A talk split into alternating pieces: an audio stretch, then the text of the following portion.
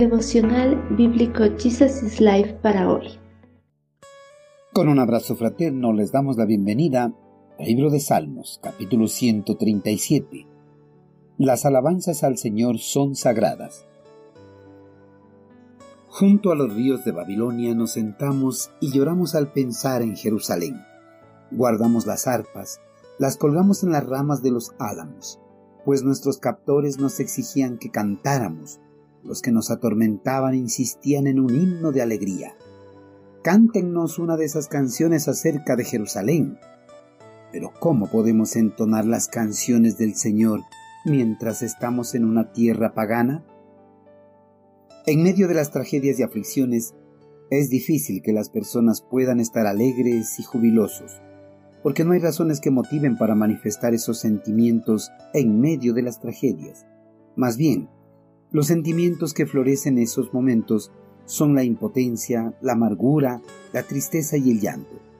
El pueblo hebreo al encontrarse en medio de la cautividad babilónica no tenía razones para estar alegres y jubilosos, porque ya estaban muchos años fuera del territorio que Dios les había entregado como herencia perpetua. Y cada día que pasaban fuera de su patria, la nostalgia y tristeza los agobiaban. En esa cautividad, en las tierras del imperio babilónico, el pueblo judío se reunía a la sombra de los gigantescos árboles para recordar los bellos momentos vividos en su tierra amada. Además, recordaban los trágicos sucesos que los habían llevado a estar lejos de su patria natal. En medio de la tristeza y la melancolía de los recuerdos vividos, los miembros de la tribu de Leví, que habían estado a cargo de ministrar al pueblo en el templo de Jerusalén, habían colgado sus instrumentos musicales en las ramas de los árboles como señal de su tristeza ante la realidad que estaban viviendo. Para un músico de profesión, lo más triste es dejar su instrumento a un lado. Leví había hecho eso, porque no tenían razones para entonar dulces y alegres melodías en tierras extrañas. Los soldados que vigilaban a los cautivos, al ver sus instrumentos musicales, les exigían que cantaran canciones acerca de Jerusalén y sus himnos cantados en las solemnidades litúrgicas del templo. La petición resultaba sarcástica en labios de sus opresores, pues exigía a sus prisioneros cantar sus cánticos acerca de su tierra natal e himnos a su Creador. Para los judíos, la tierra patria era la única tierra sagrada del orbe, porque en ella tenía su morada el Dios de Israel. Todos los otros territorios resultaban profanos para su cerrada concepción religiosa nacionalista. Por eso, no se dieron ante las peticiones de sus vigilantes, porque el hacerlo sería totalmente incoherente cantar los cánticos de Yahvé en tierra de idólatras paganos. Sería como olvidarse de Jerusalén, la ciudad santa de Dios. Veían algo moralmente inapropiado acerca de mezclar las cosas del Señor con las cosas del mundo.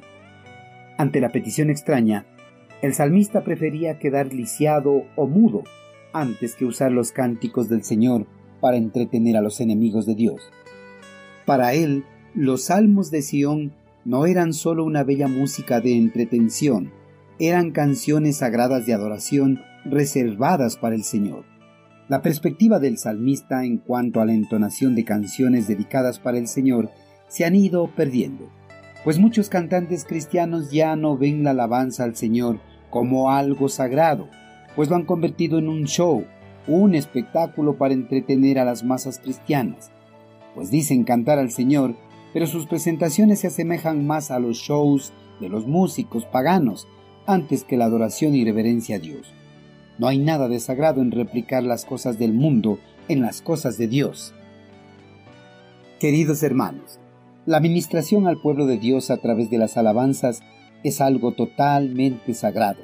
Por eso no se tiene que considerar que las alabanzas al Señor son para entretener a las masas. La música, si realmente se considera cristiana, debe estar enfocada en la palabra de Dios, enfocada para llevar a las personas a los pies de Cristo, enfocada para que los cristianos alaben y glorifiquen el santo nombre de Dios.